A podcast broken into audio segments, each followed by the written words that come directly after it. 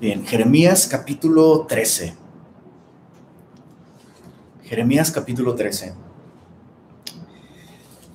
Recuerda que Jeremías está, em, se encuentra en el reino del sur, en la nación de, Judá, o en el reino de Judá, y ya ha pasado la cautividad eh, de Asiria.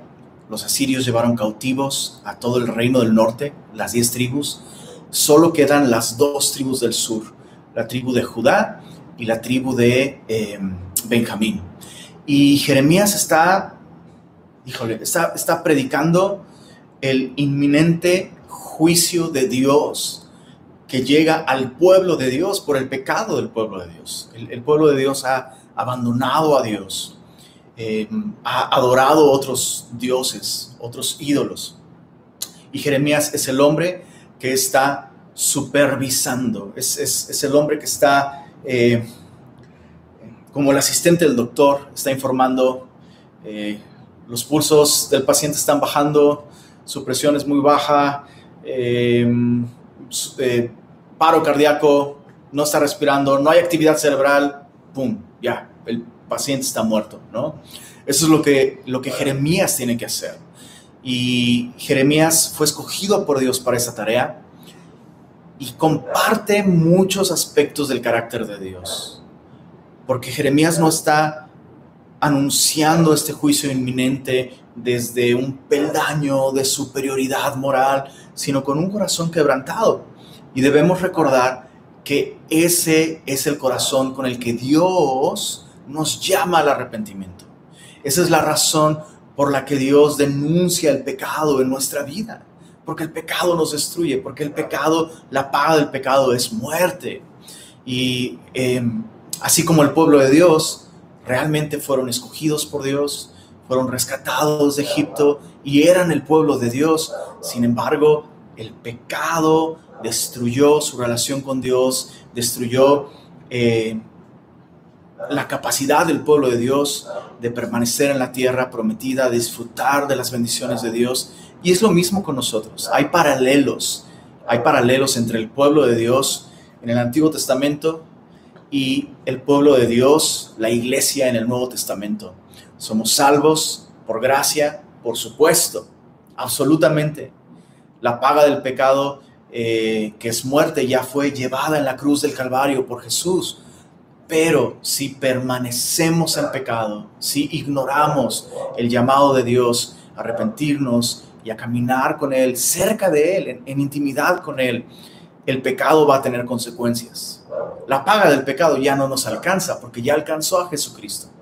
Pero el pecado va a tener consecuencias y va a morir nuestro ministerio, nuestro gozo, nuestra relación con nuestra familia, nuestra relación con el Señor se ve obstaculizada, eh, nuestra capacidad para alcanzar al mundo y bendecir al mundo, eh, todas esas cosas se mueren y eso no cambia. Las consecuencias del pecado siguen estando ahí. Entonces, con, esas, eh, con esos paralelos entre los efectos del pecado en el pueblo de Dios, en el Antiguo Testamento, y los efectos del pecado en la vida del creyente, vayamos a estas, estas porciones que hoy nos tocan. Capítulos 13 al 15, si Dios lo permite. Verso 13, perdón, verso 1, capítulo 13, dice así.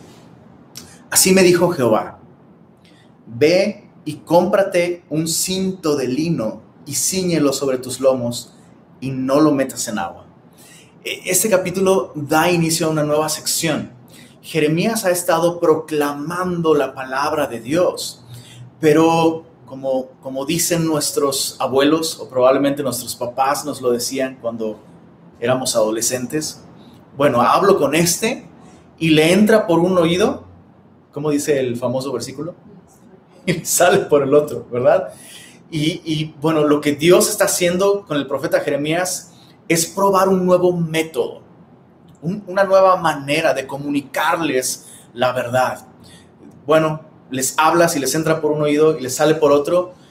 Vamos a comunicarles este mensaje, pero ya no hablado, sino visto.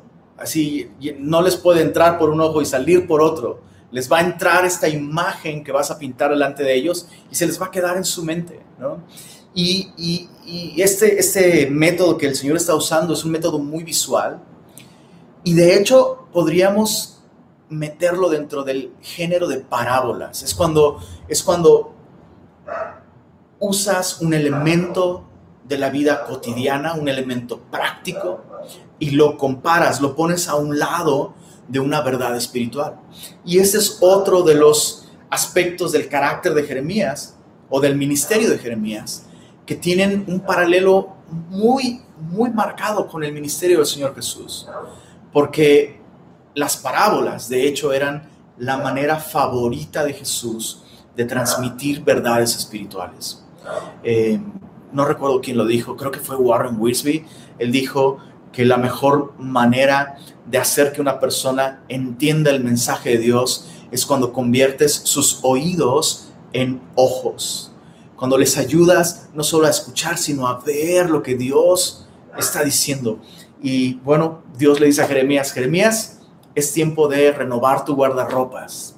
Ve y cómprate un cinto de lino. Interesante porque el lino era costoso, el lino eh, era una, eh, una tela, es pues, una tela muy, muy fresca.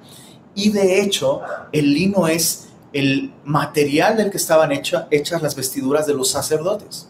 Recordemos que Jeremías era un sacerdote. Y bueno, Dios le dice, ve, cómprate un cinto de lino, ciñelo sobre tus lomos, no lo metas en agua, es decir, no lo laves, eh, te lo compras y una vez que lo compres, te lo pones.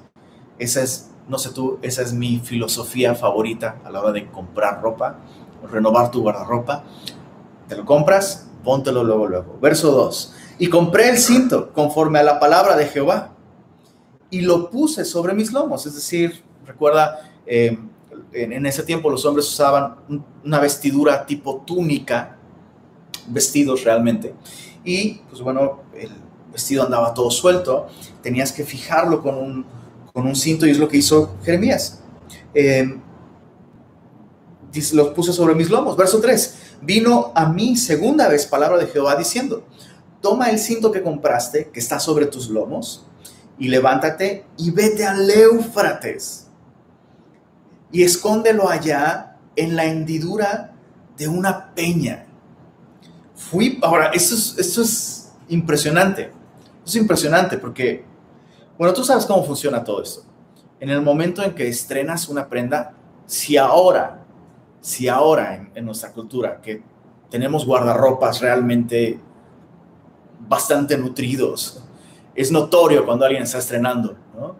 Ahora imagínate en, en aquella época en la que no era normal que tuvieras un guardarropa con más de dos prendas, una para el uso diario, una para ocasiones muy especiales y probablemente alguna para invierno. Eh, imagínate, todos ven a Jeremías estrenando su cinto de lino y de, pronto Dios le dice, ok, ahora ese mismo lino, eh, cinto de lino que traes puesto, quiero que te levantes y lo lleves hasta el Éufrates. Ojo, esto es en territorio de la tierra de Sinar, esto es Babilonia. Babilonia. Es un viaje redondo que duraría aproximadamente 3, 4 meses y estamos hablando de 1120 kilómetros, ida y vuelta. Entonces Dios le dice, quiero que vayas hasta allá y lo escondas en una peña. Verso 5, fui pues y lo escondí junto al Éufrates como Jehová me mandó y sucedió que después de muchos días me dijo Jehová, levántate y vete al Éufrates y toma de allí el cinto que te mandé esconder allá. Entonces fui al Éufrates y cavé entonces Jeremías tenía que recordar exactamente dónde lo escondió y tomé el cinto del lugar donde lo había escondido y he aquí que el cinto se había podrido, para ninguna cosa era bueno. Y vino a mí palabra de Jehová diciendo, así ha dicho Jehová, así haré podrir la soberbia de Judá y la mucha soberbia de Jerusalén. Entonces, puedes imaginarte, todo el mundo nota el nuevo cinto de Jeremías, de pronto Jeremías desaparece y Jeremías regresa de nuevo y ya no le ven el cinto y de pronto pasan muchos días y otra vez desaparece otro viaje ida y vuelta al Éufrates hasta el territorio de Babilonia, regresa de nuevo al pueblo de Israel y todos lo ven con este cinto todo podrido y es como, oye, ¿no era ese el cinto que estrenaste hace algún tiempo? ¿Qué le pasó? Y entonces, entonces Jeremías, ah, ok, ya tienen todos mi atención. Bueno, eso es lo que dice el Señor. Yo escondí este cinto en territorio de Sinar, en el Éufrates, cerca de Babilonia, en Babilonia. Y de la misma manera el Señor va a tratar con nosotros por nuestra soberbia, por la mucha soberbia de Judá, la mucha soberbia de Jerusalén. Está hablando de la cautividad. Verso 10, este pueblo malo, este pueblo malo, que no quiere oír mis palabras, que anda, subraya esto en tu Biblia, por favor, ya te había dejado de tarea esto la semana pasada, cada vez que Jeremías mencione el corazón con un color rojo, con una pluma roja, dibuja un corazón ahí y se va a llenar de corazones el libro de Jeremías. O sea, no va a haber página en la que no haya algún corazón, por lo menos uno. Dice, este pueblo malo, nada de pueblo sabio, nada de pueblo bueno, no, no, no, no. Son malos, no quieren oír mis palabras, es interesante. La primera señal de soberbia, la primera señal de maldad en nuestro corazón.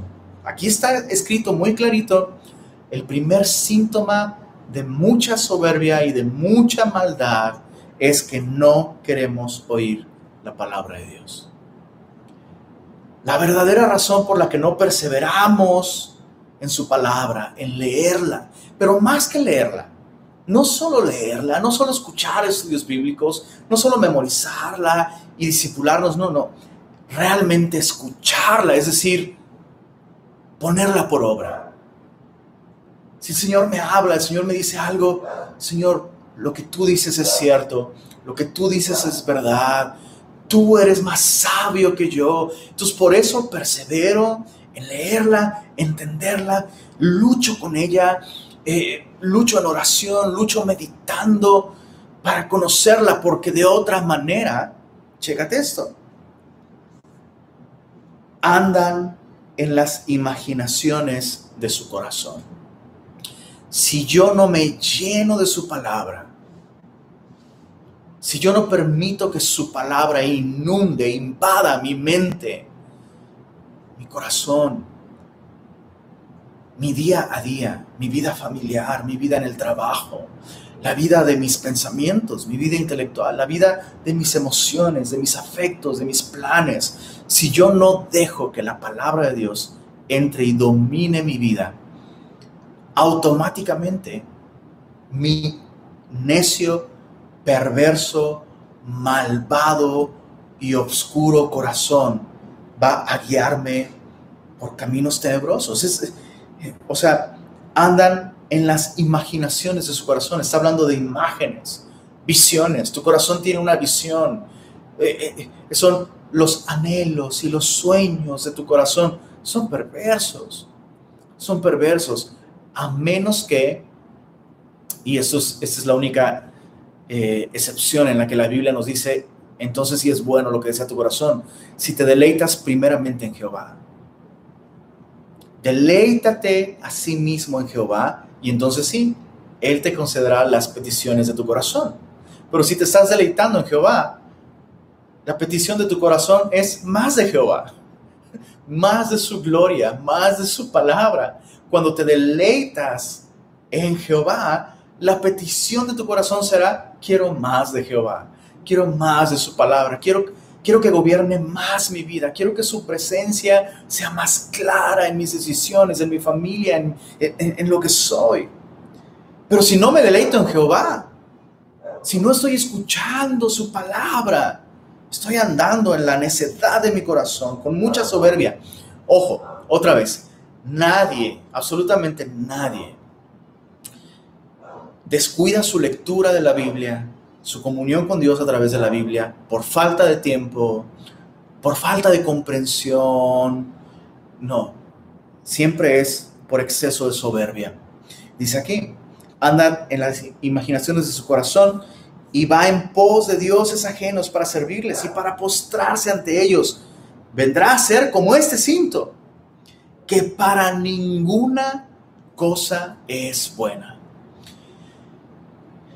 y no debemos interpretar este versículo como si Dios dijera, ah, ¿no me escuchas? Ah, órale, órale, va. Te voy a arruinar. No, es, eso es una relación causa y efecto, ya que fuimos, fuimos creados para gloria de, de Dios. Cuando descuidamos nuestra relación con Dios, cuando nuestra vida no está orientada a disfrutar de Él, a conocerle y darle a conocer, cuando no adoramos a Dios, nuestra vida se va a arruinar. Es así. Es, como intentar usar una herramienta para algo para lo que no fue diseñada. Se va, puede funcionar por un tiempo, pero tarde o temprano se va a arruinar. Y es lo mismo con nosotros. La, la manera más efectiva de arruinar nuestra vida es descuidar nuestra relación con Dios. No abrir nuestra Biblia para conocer su palabra no abrir nuestro corazón para someternos a ella y dejar que ella gobierne nuestra vida. Eso es lo que va a llevar a, que nuestras vidas sean así, que para ninguna cosa es buena. Verso 11, porque como el cinto, y mira otra vez, esto trae mucha luz. No es que Dios se está desquitando con, el pueblo porque descuidaron su palabra, no, eso causa y efecto. Verso 11, porque como el cinto se junta a los lomos del hombre. Así se juntara a mí toda la casa de Israel, el reino del norte, y toda la casa de, Judá, dice Jehová, para que me fuesen por pueblo y por fama, por alabanza y por honra, pero no escucharon. ¿Te das cuenta? Descuidar nuestra relación con el Señor es descuidar un grandísimo privilegio. O sea, Dios está comparando a su pueblo y otra vez, quiero insistir, en cómo esta analogía transmite muchas verdades interesantes y, profundas. O sea, el, día de hoy, si estrenas algo, de alguna manera la gente te lo chulea, ¿no? y es, es una manera, es una manera de decir, te ves muy bien. Oye, está increíble. Están padrísimos. No sé, tus zapatos o, o, tu playera o lo que sea, ¿no? Órale, oye, está muy chido. Y es, aunque aunque es, un, digámoslo así, es un reconocimiento a la prenda, realmente es, una flor para ti. Y, qué privilegio tan enorme. Dios le está diciendo al pueblo de Israel, hey, así como el cinto está cerca del corazón, está así, ceñido, pegado. Yo los rescaté, los compré por precio, rescatándolos de Egipto, para que estuvieran cerca de mí cerca de mi corazón, muy pegaditos a mí, pero también para que me fueran por fama, por alabanza y por honra. Y hay muchos sentidos en los que Dios nos ha rescatado a ti y a mí para lo mismo.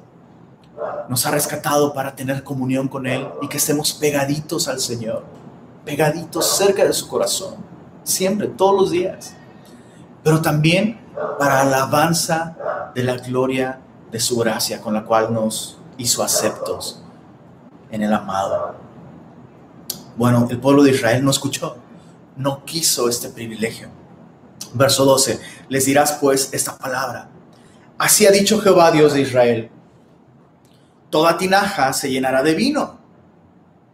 Y ellos te dirán, ah, no sabemos que toda tinaja se llenará de vino. O sea, por favor, Jeremías, ya eh, tus parábolas son muy predecibles. Pues es, como decir, eh, el agua es mojada, ¿no? Se sube para arriba, se baja para abajo, se sale para afuera. Pues claro, o sea, ay, Jeremías, tus, tus parábolas están bajando de calidad. Y ellos te dirán, perdón, sí, ellos te dirán, no sabemos que toda tinaja se llenará de vino, entonces les dirás, Así ha dicho Jehová. He aquí que yo lleno de embriaguez a todos los moradores de esta tierra y a los reyes de la estirpe de David que se sientan sobre su trono y a los sacerdotes y profetas y a todos los moradores de Jerusalén y los quebrantaré el uno con el otro. Los padres con los hijos igualmente, dice Jehová, no perdonaré, ni tendré piedad ni misericordia para no destruirlos, escuchad y oíd, no os embarezcáis, pues Jehová ha hablado. Entonces, fíjate, eh, este era un tiempo en, el que una de las cosas que caracterizaba la vida nacional era esta prosperidad.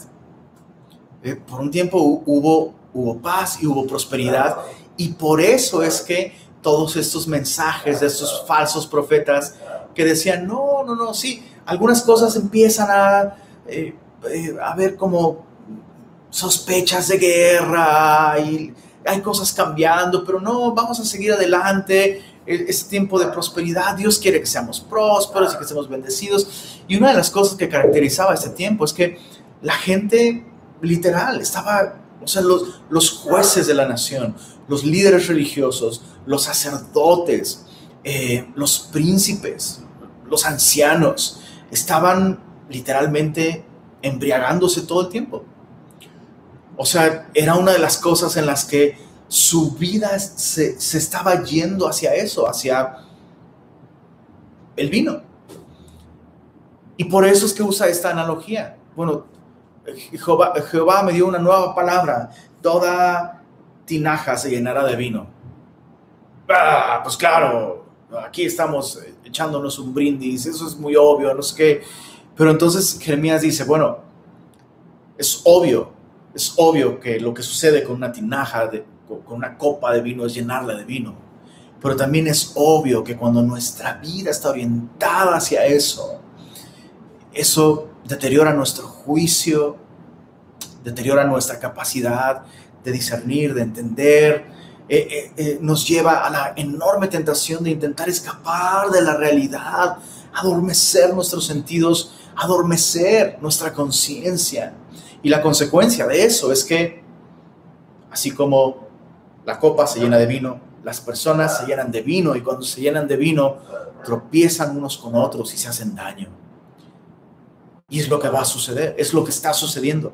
En lugar de llenarse de Dios, llenarse de su palabra. Y quiero, quiero aclarar algo. La Biblia es muy cierto, la Biblia no condena no condena beber vino. Es una realidad. La Biblia no condena beber vino. Pero otra realidad muy grande y que no se puede negar en la Biblia también es que la Biblia exalta la abstinencia. De hecho, la Biblia, en, en la Biblia, el vino es un símbolo del juicio de Dios. Porque así como quien bebe vino se entorpece y cae y no puede estar en pie, cuando el hombre enfrenta el juicio de Dios, el hombre no podrá estar de pie. Y es lo que, lo que Jeremías está diciendo. Eh, bueno, les encanta llenar sus copas de vino. Ahora Dios va a llenar nuestras copas con su, con su vino, con su juicio. no se ensoberbezcan, dice Jeremías. Escúchenlo, porque Jehová está diciendo esto. Verso 16, dad gloria a Jehová, Dios vuestro antes que haga venir tinieblas, antes que vuestros pies tropiecen en montes de oscuridad y esperéis luz y os la vuelva en sombra de muerte y tinieblas. Mas si no oyereis esto, en secreto llorará mi alma a causa de vuestra soberbia. Ojo, en esta sección, en su idioma original es muy difícil determinar en qué momentos es Jehová hablando y en qué momentos es Jeremías hablando. Y esta es una de esas porciones en las que no es, muy, no es nada fácil determinarlo. Podría ser Jeremías, podría ser el Señor. Mira verso, verso 17. Mas si no oyereis esto, en secreto llorará mi alma a causa de vuestra soberbia. A Dios le duele nuestro pecado.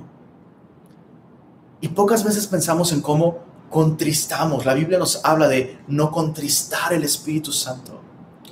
Y, ese término, contristar, es el mismo término que se, que se utiliza para hablar de alguien en duelo. A Dios le duele nuestro pecado. Porque el pecado nos destruye. Porque el pecado nos aparta de Él. Entonces ninguna versión, ninguna versión de cristianismo, o de compañerismo que minimiza el pecado viene de Dios. Dios nunca va a estar de acuerdo con nuestro pecado. Dios nunca va a callar, Dios nunca se va a hacer de la vista gorda. Ay, bueno, les voy a mostrar amor, no voy a decir nada. No. Y Jeremías está amando lo suficiente a su pueblo y lo, y lo suficiente al Señor para dolerse por el pecado y hablar acerca de las consecuencias del pecado. Entonces, dice el verso 17, y llorando amargamente, se desharán mis ojos en lágrimas, porque el rebaño de Jehová fue hecho cautivo. Verso 18. Ahora Jeremías es enviado ya no al pueblo, sino ahora Jeremías es enviado al rey y a la reina. Ojo, eh, este rey, sin lugar a dudas, es el rey Joaquín. Se menciona a su madre aquí. Eh, Joaquín tomó el trono cuando su papá murió y ocupó el trono solamente tres meses. Muy probablemente esto sucede cuando eh, Joaquín toma el trono a los 18 años. su madre, habiendo enviudado, se vuelve la reina madre ya que Joaquín no estaba casado. Y ese mensaje es para ellos. Verso 18, di al rey y a la reina, humillaos, sentaos en tierra, porque la corona de vuestra gloria ha caído de vuestras cabezas. Las ciudades del Negev fueron cerradas y no hubo quien las abriese. Toda Judá fue transportada, llevada en cautiverio, fue toda ella. Alzad vuestros ojos, ved a los que vienen del norte ¿Dónde está el rebaño que te fue dado? Tu hermosa Grey. Jeremías eh, va con ese mensaje al, rey y a la reina y ellos van a estar en el trono solamente tres meses. Y tenían tres meses para humillarse ante el Señor, buscar su rostro y de alguna manera guiar a la nación, guiar a la nación a un arrepentimiento nacional. Pero no lo hicieron, no lo hicieron. Y esos tres meses pasaron y Joaquín fue llevado cautivo a Babilonia en la segunda deportación. Ya para este momento hubo una primera deportación eh, a Babilonia. En este momento es la segunda deportación a Babilonia. Recuerda que Jeremías no está escribiendo de un modo cronológico. Eh, verso, verso 20, esta pregunta es muy fuerte. Es una pregunta para el rey y la reina alzad vuestros ojos, ved a los que vienen del norte. O sea, ya todo es muy claro, las circunstancias están encaminando hacia eh, una segunda deportación. ¿Dónde está el rebaño que te fue dado? Tu hermosa Grey. O sea, tú tienes una responsabilidad de proteger, de guiar al pueblo de Dios. Al menos es una autoridad civil, no eres un sacerdote, pero tienes una responsabilidad y Dios te va a pedir cuentas. ¿Dónde está el rebaño que te fue dado? Hablando del pueblo de Israel, el reino del sur. ¿Dónde está el rebaño que te fue dado? Tu hermosa Grey. Verso 21. ¿Qué dirás cuando Él ponga como cabeza sobre ti a aquellos a quienes tú enseñaste a ser tus amigos? Eso es una referencia a estas primeras em, interacciones amistosas con Babilonia, cuando Babilonia aún no era, no era la máxima potencia, pero estaba emergiendo. Isaías capítulo 39, puedes recordar eso. Apúntalo, échale un vistazo a los primeros siete versículos. Isaías 39, allí se registra cómo eh, Babilonia fue a visitar al rey de Judá y le mostró todos los tesoros que tenían, le, mostró la casa de Jehová, todo el oro que había ahí, los escudos de oro que Salomón había puesto y dedicado al Señor, y les salió el tiro por la culata. Habían confiado en Babilonia para aliarse con ellos y de alguna manera librarse de Asiria en su momento. Y al final, Babilonia, en quienes confiaron que los iba a librar de Asiria, Babilonia se convertirá en su verdugo, su conquistador, su tirano. No te darán dolores como de mujer que está de parto. Si dijeres en tu corazón, verso 22 es muy, es muy profundo. Verso 22, si dijeres en tu corazón, ¿por qué me ha sobrevenido esto? Es la condición del pecador. Proverbios dice que el insensato tuerce su camino y luego contra Jehová se irrita su corazón. No puede ser, mira, Dios ni me escucha. Mira, Dios, si empecé a leer la Biblia, ir a la iglesia y me está yendo peor. Y es como, bro, por lo menos reconoce que la razón por la que te está yendo peor es porque estás tomando muy malas decisiones. Porque estás haciendo exactamente lo que Dios está diciendo que no hagas. Entonces, si dijeras en tu corazón, ¿por qué? ¿Por qué me ha sobrevenido esto? Chécate.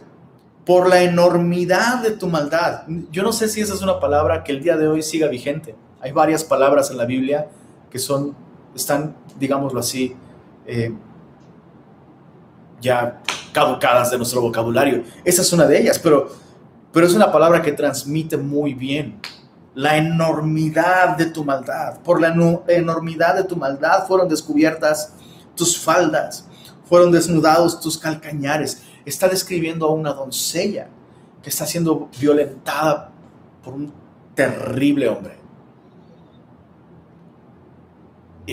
O sea, tu esposo era Jehová y confiaste en un tirano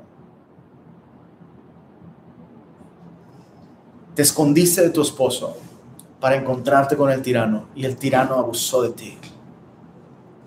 Y preguntas por qué. Verso 23. ¿Mudará el etíope su piel? La, persona de color, el africano. ¿Mudará el etíope su piel y el leopardo sus manchas? Así también, ¿podréis vosotros hacer bien estando habituados a hacer el mal?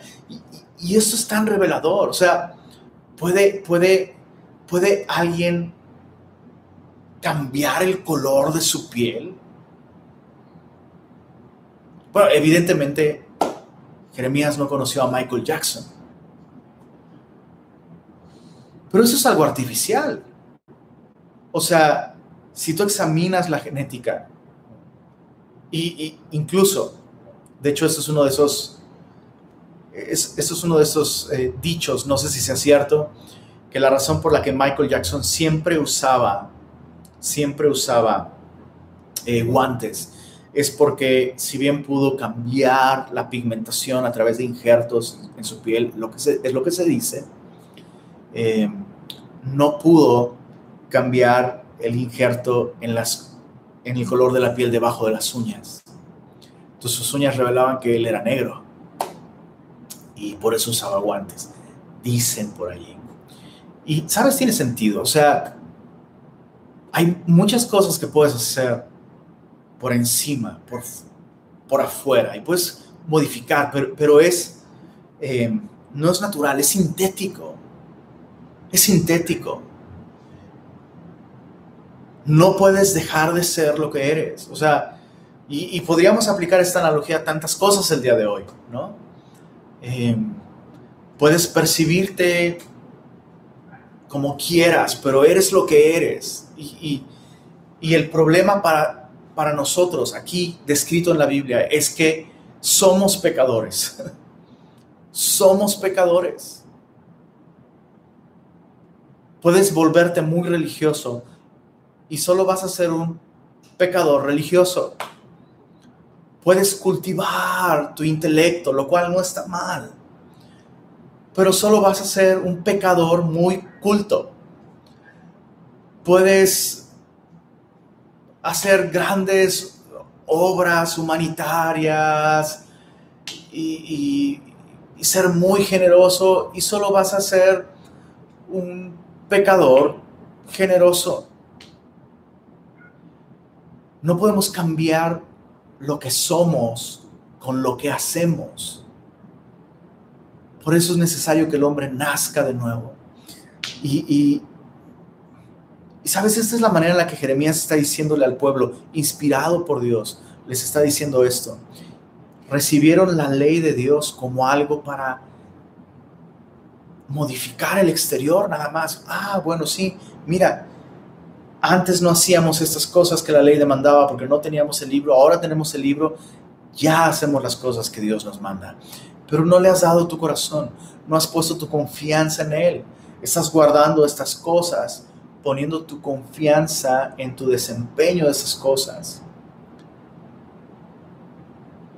En lugar de admitir, tengo un problema y necesito un Salvador. En el momento en el que una persona que solo conocía el Antiguo Testamento, en el momento en el que una persona del Antiguo Testamento entendía, reconocía, admitía, oye, estoy haciendo estas cosas, pero dentro de mi corazón necesita de Dios aún. En ese momento se corría el velo que les impedía ver más allá y podían ver a través de los sacrificios, a través de las fiestas, podían ver a la persona que Dios prometía y anunciaba a través de ellas, un Salvador, un Salvador. Y eso es lo que la nación de Israel no, no había alcanzado ese punto. ¿Por qué? Porque estaban haciendo todas estas cosas como una lista de cosas por hacer. No había una relación con Dios. No reconocían su condición. No le habían dado su corazón. Verso 24. Por lo tanto, yo los esparciré al viento del desierto como tamo que pasa. Esta es tu suerte esta es tu suerte, la porción que yo he medido para ti, dice Jehová, porque te olvidaste de mí y confiaste en la mentira.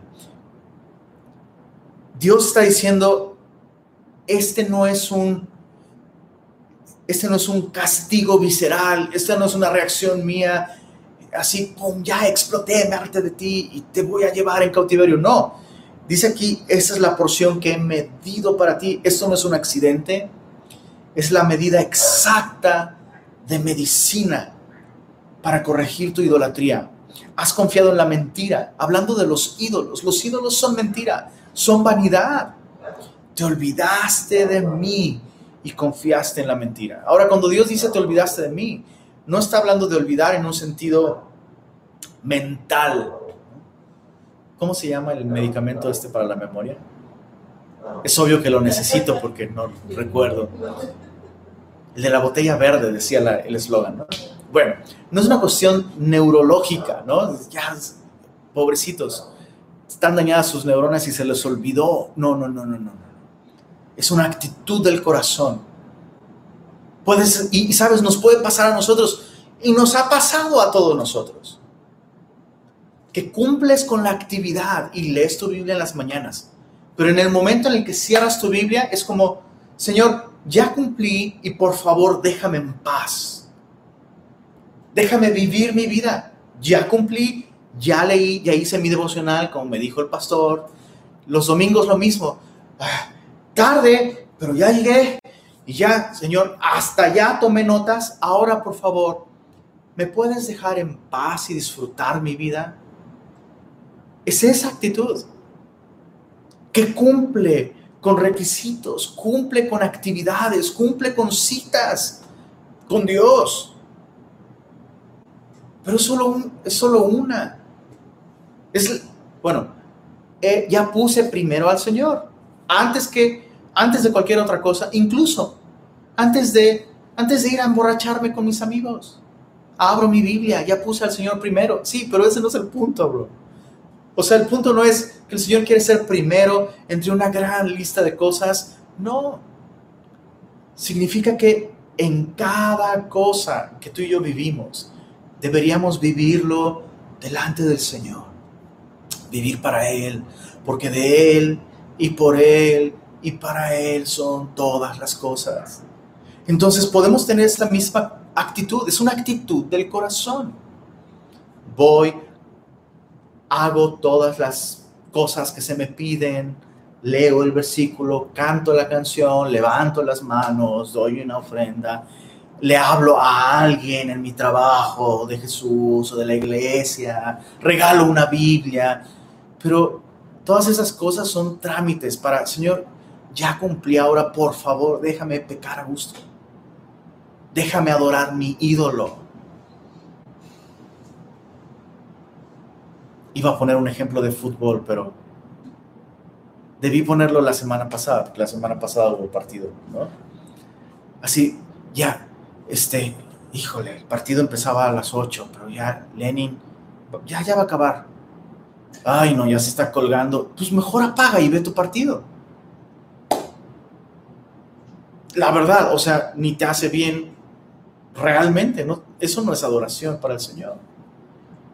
Ni te hace bien la enseñanza y te estás perdiendo tu partido y esos goles que pueden transformar tu corazón para hacerte un mejor esposo y que pueden renovar tu perspectiva de la vida para negarte a ti mismo y servir mejor a tus hijos.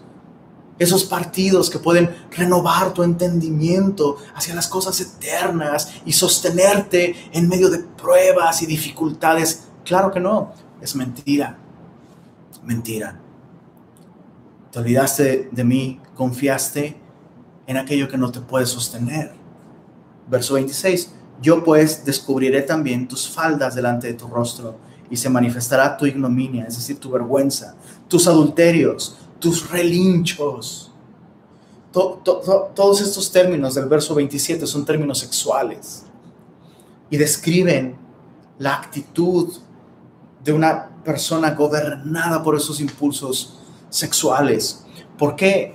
Porque cuando tú y yo pecamos y vivimos vivimos pecando contra el Señor, descuidando nuestra relación con el Señor, es lo mismo que cuando en un matrimonio uno de los cónyuges le ha dado su corazón a cualquier otra persona. Yo voy a exponer, voy a sacar a la luz, lo voy a sacar a la luz. Tus adulterios, tus relinchos, la maldad de tu fornicación sobre los collados. En el campo vi tus abominaciones. Ay de ti, Jerusalén. ¿No serás al fin limpia? Y esta es una de esas preguntas, repito, difícil saber si este es Jeremías o si es Dios. Tal vez es Dios, tal vez es Jeremías, sea como sea, está en la palabra de Dios, pero creo que la pregunta es aún más fuerte cuando pensamos que es Dios quien la está haciendo.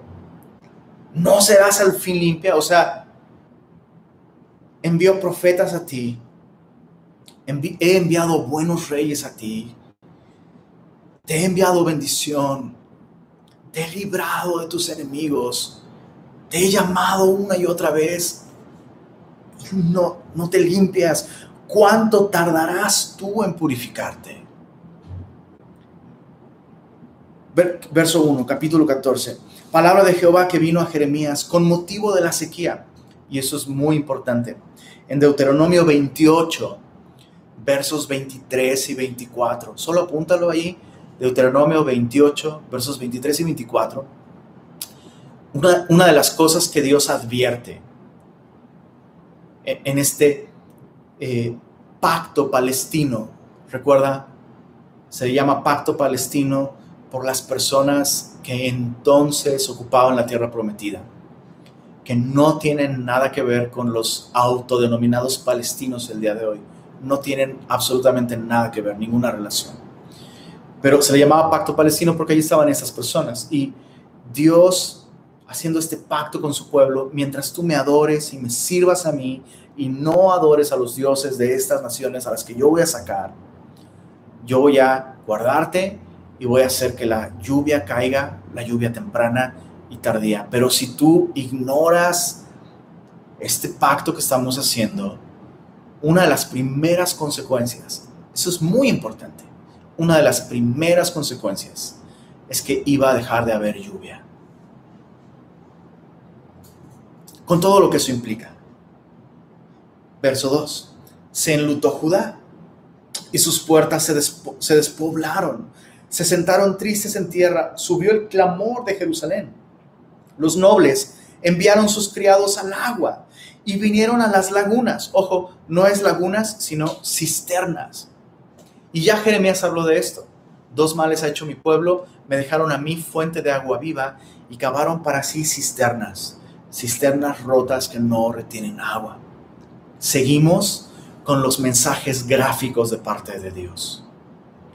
Primero Jeremías con el cinto, luego con las vasijas de vino, ahora con la sequía, las cisternas no pueden satisfacer tu necesidad y todo esto es una ilustración de una verdad espiritual.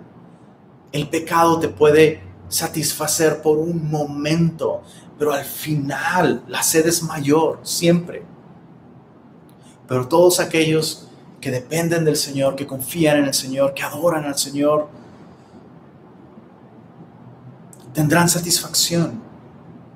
Verso, verso 3, vinieron a las lagunas, las cisternas, y no hallaron agua. Volvieron con sus vasijas vacías, se avergonzaron, se confundieron y cubrieron sus cabezas, señal de luto, porque se resquebrajó la tierra por no haber llovido en el país. Están confusos los labradores, cubrieron sus cabezas, señal de luto. Aún las siervas en los campos parían y dejaban la cría porque no había hierba. Y los asnos monteses se ponían en las alturas, aspiraban el viento como chacales, tratando de identificar si de algún lugar provenían vientos con algún olor a humedad o a hierba. Sus ojos se ofuscaron porque no había hierba. Esta es una de las primeras señales para el pueblo de Israel. La sequía para el pueblo de Israel nunca, nunca, nunca era un asunto meteorológico solamente. Cada vez que había sequía en el pueblo de Israel, cada vez esto era un indicador de un problema en su vida espiritual. Me dejaron a mí, dice Jehová, fuente de aguas vivas, y cavaron para sí cisternas rotas que no retienen agua. Me dejaron a mí, dejaron de vivir para mí y cavaron para ellos mismos sus propósitos, edificar su reino, exaltarse a sí mismos, gratificarse a sí mismos, en lugar de vivir para mí. Nunca funciona nunca funciona. Y espiritualmente, espiritualmente, lo que para ellos era algo literal y físico, O sea, ahora sí que más claro ni el agua, Para ellos era algo muy gráfico y que servía como un recordatorio, hey, te has alejado de mí, por eso estás insatisfecho, por eso hay falta de eh, eh, satisfacción, de, de alivio, de frescura, porque me has abandonado a mí. Y lo mismo es espiritualmente para nosotros. Lo mismo es espiritualmente para nosotros.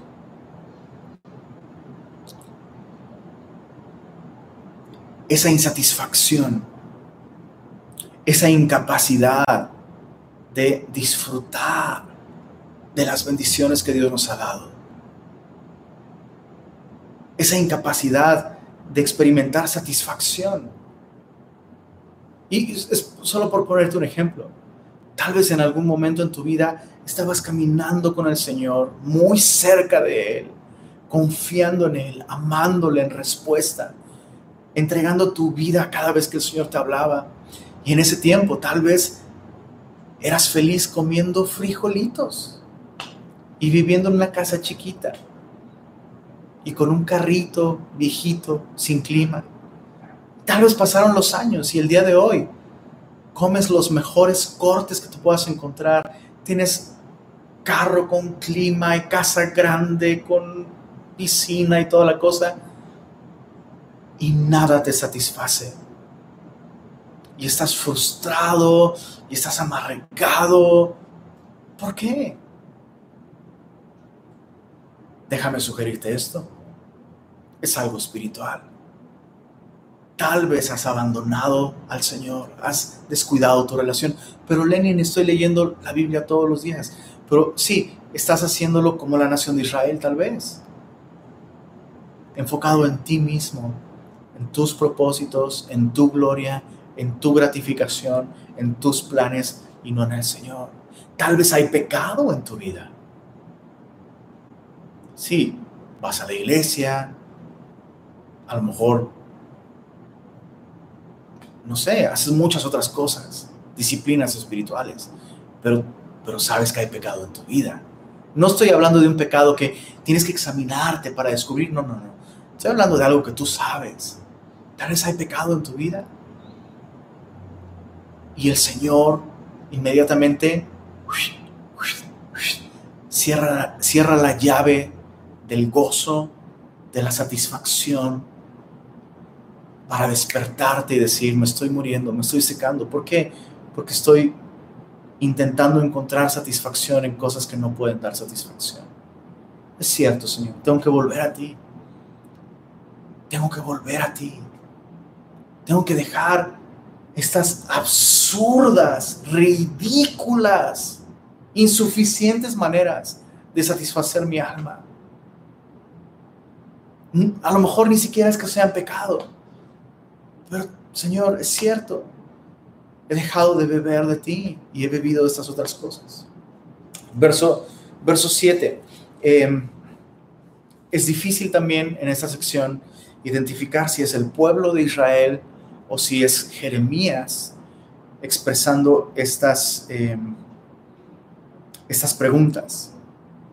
Pueden ser tanto el pueblo de Israel como Jeremías. Mi opinión personal es que esta es la, eh, eh, estos versos reflejan la actitud del pueblo ante estos mensajes, la respuesta del pueblo ante el hecho de que Dios cerró el cielo y no hubo lluvia. Verso 7, aunque nuestras iniquidades testifican contra nosotros, oh Jehová, actúa por amor de tu nombre, porque nuestras rebeliones se han multiplicado. Contra ti hemos pecado. Oh esperanza de Israel, guardador suyo en tiempo de aflicción, ¿por qué te has hecho como forastero en la tierra? Y como caminante que se retira para pasar la noche. ¿Por qué eres como hombre atónito que no sabe qué hacer? Y como valiente que no puede librar. Sin embargo, tú estás entre nosotros, oh Jehová, y sobre nosotros es invocado tu nombre. No nos desampares. Ojo, mi opinión personal es que esta es la actitud del pueblo de Dios. El pueblo reaccionó en la sequía, reaccionó así. Y hay que poner mucha atención. Parece que están confesando su pecado, pero no es así.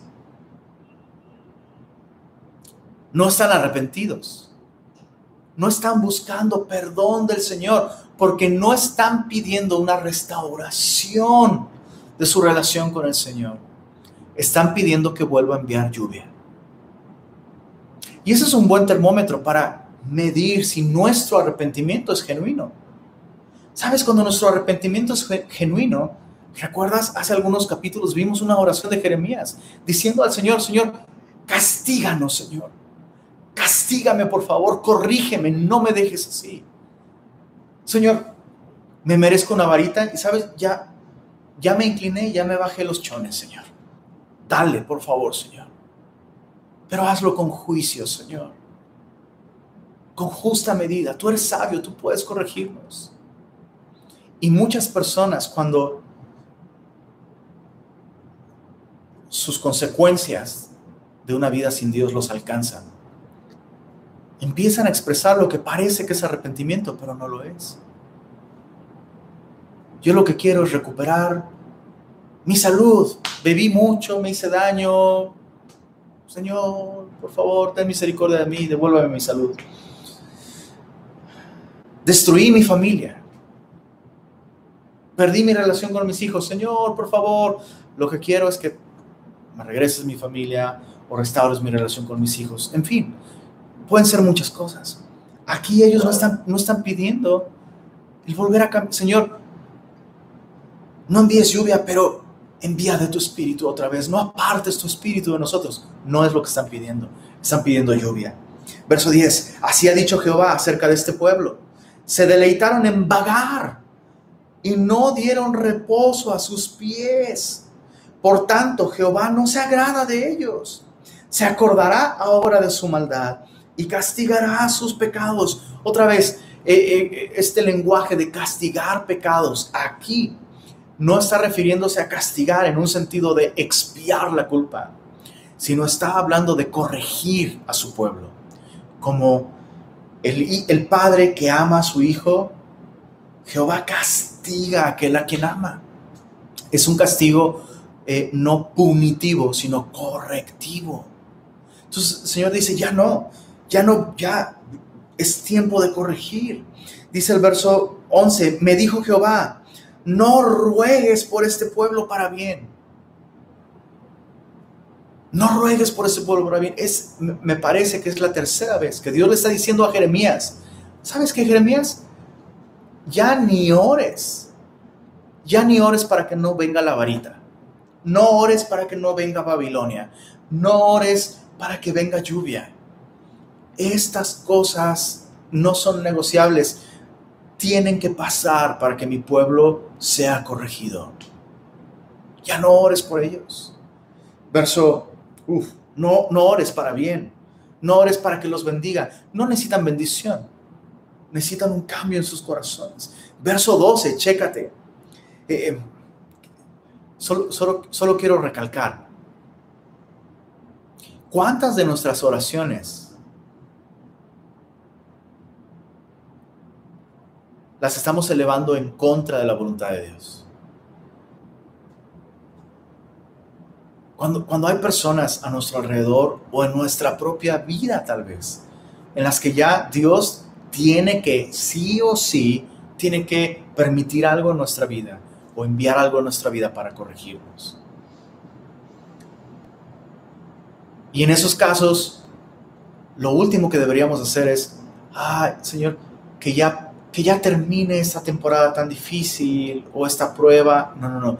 En esos momentos lo que deberíamos orar es, Señor, que cambie el corazón de esta persona. O si nosotros estamos en esa situación, Señor, no, no, quiero que quites la enfermedad, o no quiero que quites el problema económico, o no quiero que quites esta consecuencia, Señor, quita de mí este corazón tan necio. Esa es la oración que debemos hacer. Por eso Dios le dice a Jeremías, no ores para bien. O sea, lo que necesitan no es un, un apapacho, una bendición. Eh, no, no, no. Necesitan corrección.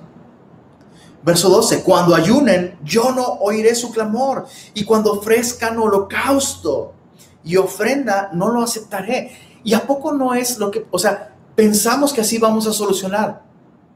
Si es cierto, ya Dios sacó a la luz nuestro pecado, o por fin Dios nos confrontó con nuestro pecado, después de mucho tiempo nos alcanzaron consecuencias. Bueno, pues ya voy a leer la Biblia. Bueno, ya voy a ir más a la iglesia. Bueno, ya. Y son maneras tan absurdas de intentar manipular a Dios. Y Dios no va a caer en esas manipulaciones. Ojo, muchas personas, más bien, cualquier persona puede ser manipulada con estas expresiones externas. Ay, mira, no, el brother, no, está súper arrepentido. Ah, o mi papá, mira, está muy arrepentido. O mira, mi esposo o mi esposa están súper arrepentidos. Mira, ya hasta están yendo a la iglesia, hasta, hasta oran en las mañanas. Pero pasa un tiempo, la prueba o la consecuencia o la disciplina no es retirada y esas personas, ya esto no funciona y pum, tarde o temprano se alejan. Porque nunca su intención fue acercarse al Señor, sino alejar la vara. Verso 12, no escucharé no los veré cuando ofrezcan holocausto, no los aceptaré, sino que los consumiré con espada, con hambre y con pestilencia. Y yo dije, ah, ah, Señor Jehová, este sí es Jeremías. He aquí que los profetas les dicen, no veréis espada ni habrá hambre entre vosotros, sino que en este lugar os daré paz verdadera. Y Jeremías como que está diciendo, Señor, de algo, hay un, Señor, no es enteramente la culpa de este pueblo. Hay falsos maestros, hay falsos profetas. Me dijo entonces Jehová, falsamente profetizan los profetas en mi nombre, no los envié, ni les mandé ni les hablé. Visión mentirosa, adivinación, vanidad y, corazoncito de nuevo, engaño de su corazón, os profetizan. Por tanto, yo me imagino a Jeremías diciendo, ah, mira, el Señor va a cambiar de opinión, ya no va a castigar al pueblo por tanto, así ha dicho Jehová sobre los profetas que profetizan en mi nombre, los cuales yo no os envié, y que dicen, ni espada ni hambre vendrán a esta tierra, con espada y con hambre serán consumidos estos profetas. No sé por qué hice un acento como gallego, no lo sé, pero luego, eh, tú sabes, esas personas cambian la manera de hablar para sonar más espirituales. ¡Ay, cuánta unción! Este seguramente sí viene de Dios, porque cuando habla así, pues, pues no, no, verso 16. Entonces, chécate, dice, pues sí, a esto, estos que decían que no va a venir espada, pum, y ojo, ojo. La Biblia incluye esta advertencia. La Biblia incluye esta advertencia. Repito, la Biblia incluye esta advertencia en el libro de Apocalipsis. Todos aquellos que dicen hablar de parte de Dios y quitan quitan partes de este, este mensaje. Especialmente el libro de Apocalipsis dice, si quitan las maldiciones, las advertencias de esta profecía, yo quitaré su parte, quitaré su nombre, borraré sus nombres del libro de la vida. No es algo que debemos tomar a la ligera.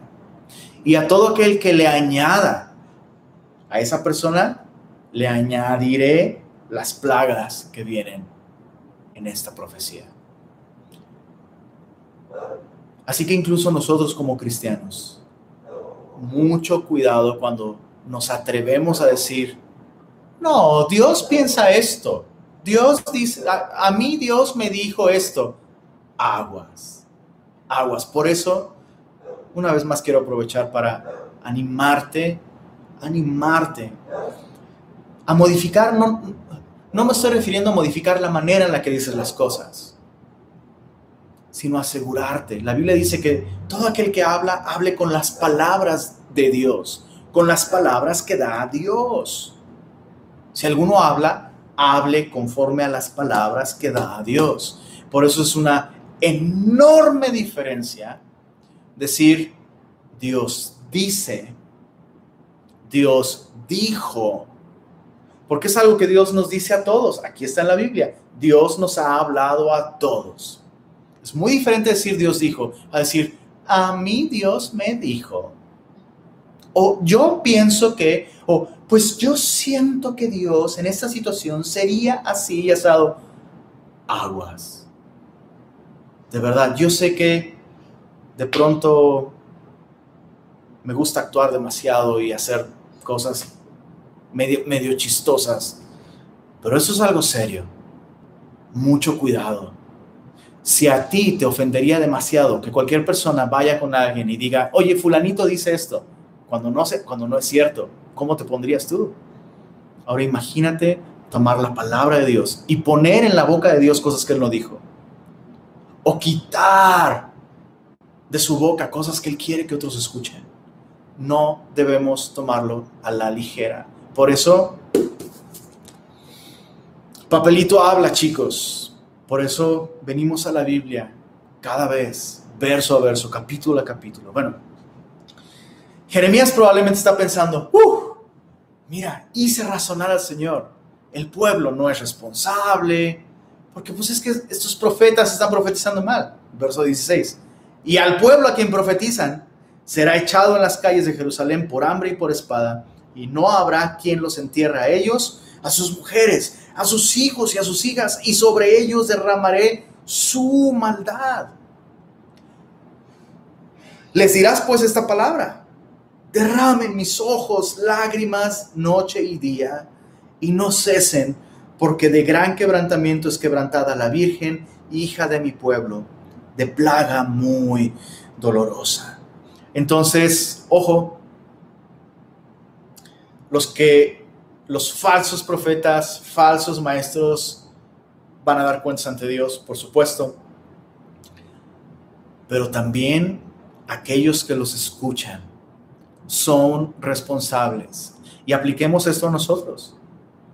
Tú y yo somos responsables de aquellos ministerios que apoyamos, divulgamos, recomendamos, distribuimos, publicamos, incluso en redes sociales o lo que sea, yo te sugiero esto.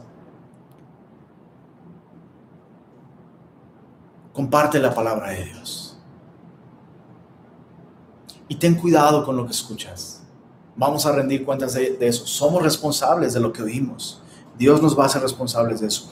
Verso 17 eh, podría ser el Señor. De hecho, es muy probable que esas son palabras que Dios le está pidiendo a Jeremías que le diga a su pueblo. Dios está derramando lágrimas noche y día. Dios está llorando por el pecado de su pueblo. Pero es su propia maldad la que ha alcanzado a la nación de Israel. En este caso, la tribu eh, del, sur, Judá, el reino del sur. Verso 18. Si salgo al campo e, esta probablemente es la visión de Jeremías. Jeremías está viendo lo que va a suceder. Si salgo al campo, he aquí muertos a espada. Si entro en la ciudad, he aquí enfermos de hambre. Porque tanto el profeta como el sacerdote anduvieron vagando en la tierra y no entendieron. Es la segunda vez en este capítulo que se menciona este estilo de vida en el que los pies no están tranquilos en los que no son capaces de estarse en un lugar. Y eso es interesante. Por un lado habla de la actitud del corazón. Sus pies son presurosos para hacer el mal. E, es esta actitud del corazón que tan pronto, tan pronto Dios nos quita la correa, ¡fum! Nos vamos pero de bruces al pecado. Es esta actitud. Y es una actitud religiosa que requiere de reglamentos, regulaciones, prohibiciones adicionales a lo que Dios nos enseña en su palabra, porque de otra manera nos desbocamos. Nos habla de un corazón no regenerado. Pero por otro lado, nos habla de no, no descansar en el Señor, no reposar, como decía Jeremías. Estad, perdón, Isaías, estad quietos y ved que yo soy Dios. Entonces, los profetas, los sacerdotes, dice, dice aquí. Tanto el profeta como el sacerdote anduvieron vagando en la tierra y no entendieron. Y también en el verso 10 dice acerca del pueblo, se deleitaron en vagar y no dieron reposo a sus pies. Entonces es esta actitud que me impide descansar en el Señor, hacer un alto en mi vida, y contemplar al Señor y como en un espejo, contemplarle a través de su palabra para ser transformados. Es esta actitud que huye de esos tiempos en los que apagamos todo el ruido. El ruido de la tele, el ruido del trabajo, el ruido del celular, el ruido de nuestra familia incluso. Para escuchar al Señor y meditar su palabra y masticar su palabra y, aplicar a nuestro corazón su verdad y derramar nuestro corazón ante Él. Pero lo que queremos es la Biblia en cinco minutos.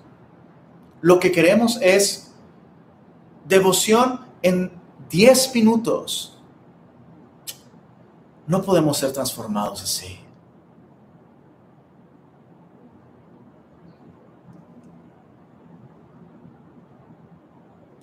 Y digo esto con tristeza, porque Dios mismo está triste aquí por esta actitud de su pueblo. No guardaban el día de reposo. Dices, Lenin, ya sé para dónde vas. Me vas a hablar de la importancia de descansar un día para apartarlo para el Señor congregarme, pero es que el trabajo es el trabajo y muchas personas dependen de mí y de mi negocio. Y yo te diría, ¿acaso tú eres más grande que Dios? Eso es orgullo. No dependen de ti. ¿Cuánto orgullo debe haber en el corazón de una persona para decir, si yo no trabajo, esta gente se muere de hambre? Comercial de Foodbox. Pequeño comercial de Foodbox. Un negocio completamente regio. Y el dueño de ese negocio es cristiano.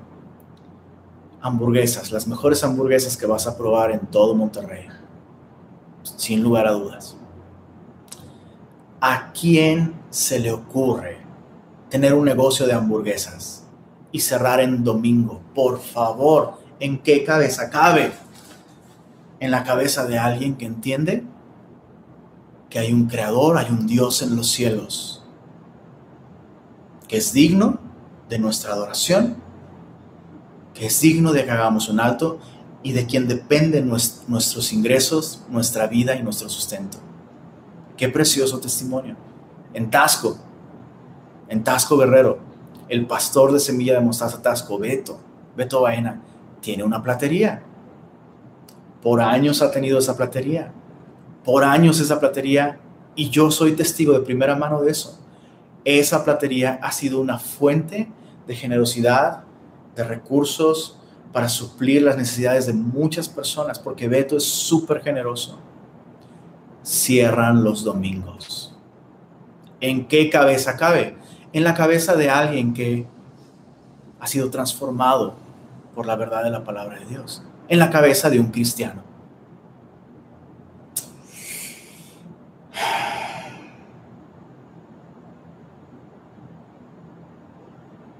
Deja de vagar. Deja de huir del Señor. Haz un alto en tu vida un día a la semana, si te es posible. No tiene que ser domingo, ¿verdad? No tiene que ser domingo.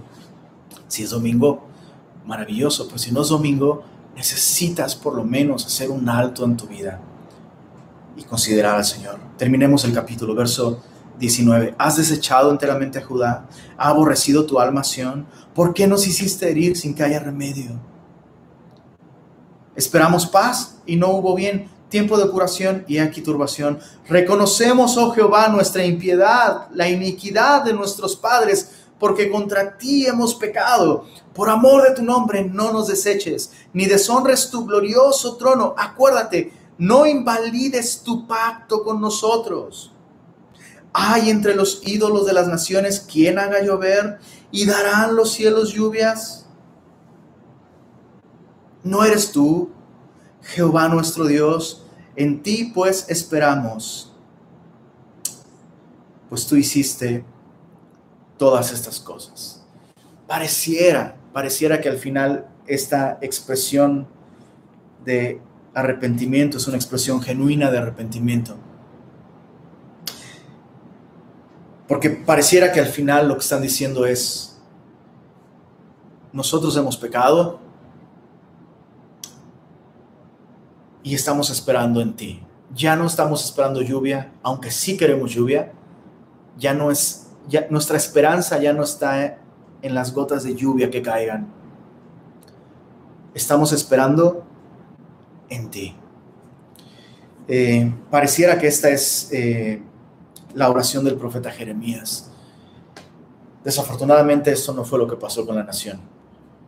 La nación no se volvió al Señor y cómo reaccionamos nosotros a la disciplina divina, a la corrección, muchas veces puede revelar qué tan endurecido está nuestro corazón. Señor, queremos aplicar todo esto que hemos estudiado a nosotros mismos, Señor. Nos asombra la insistencia de tu palabra en lo que sucede en nuestro corazón, Señor. No es, no es posible engañarte a ti, ni comprarte, ni manipularte, ni seducirte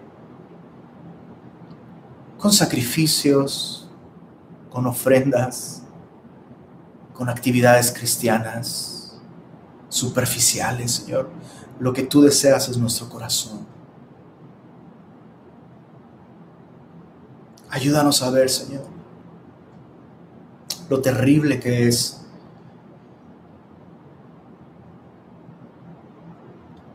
menospreciar esta invitación que nos haces a tener comunión contigo. Ayúdanos a entender, Señor, que sin una relación contigo, ninguna cisterna que cabemos para nuestra satisfacción será suficiente. Ni aun cuando busquemos satisfacción en cosas buenas como la paternidad o el compañerismo o el trabajo, Señor, ninguna de esas cosas pueden satisfacer. Porque no son eternas, porque no fuimos creados para ellas, Señor. Fuimos creados para ti. Ayúdanos como cristianos, Señor, a aprender este, este aspecto de ti, Señor, de tu carácter. Eres un Dios relacional y lo que buscas es nuestro corazón, Señor. A nosotros no nos rescataste de Egipto con sangre de un cordero. A nosotros nos rescataste del pecado y de la muerte con la sangre de tu propio Hijo.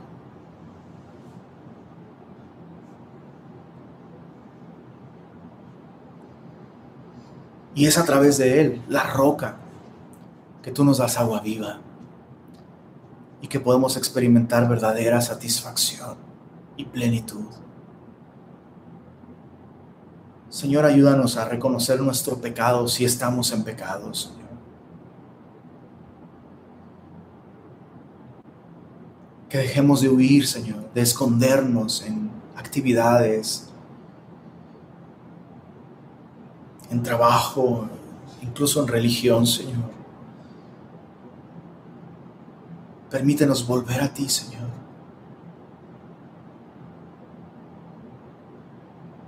Y gracias una vez más por tu palabra que es viva y que es eficaz. Confiamos en que tú vas a seguir haciendo tu obra en nosotros.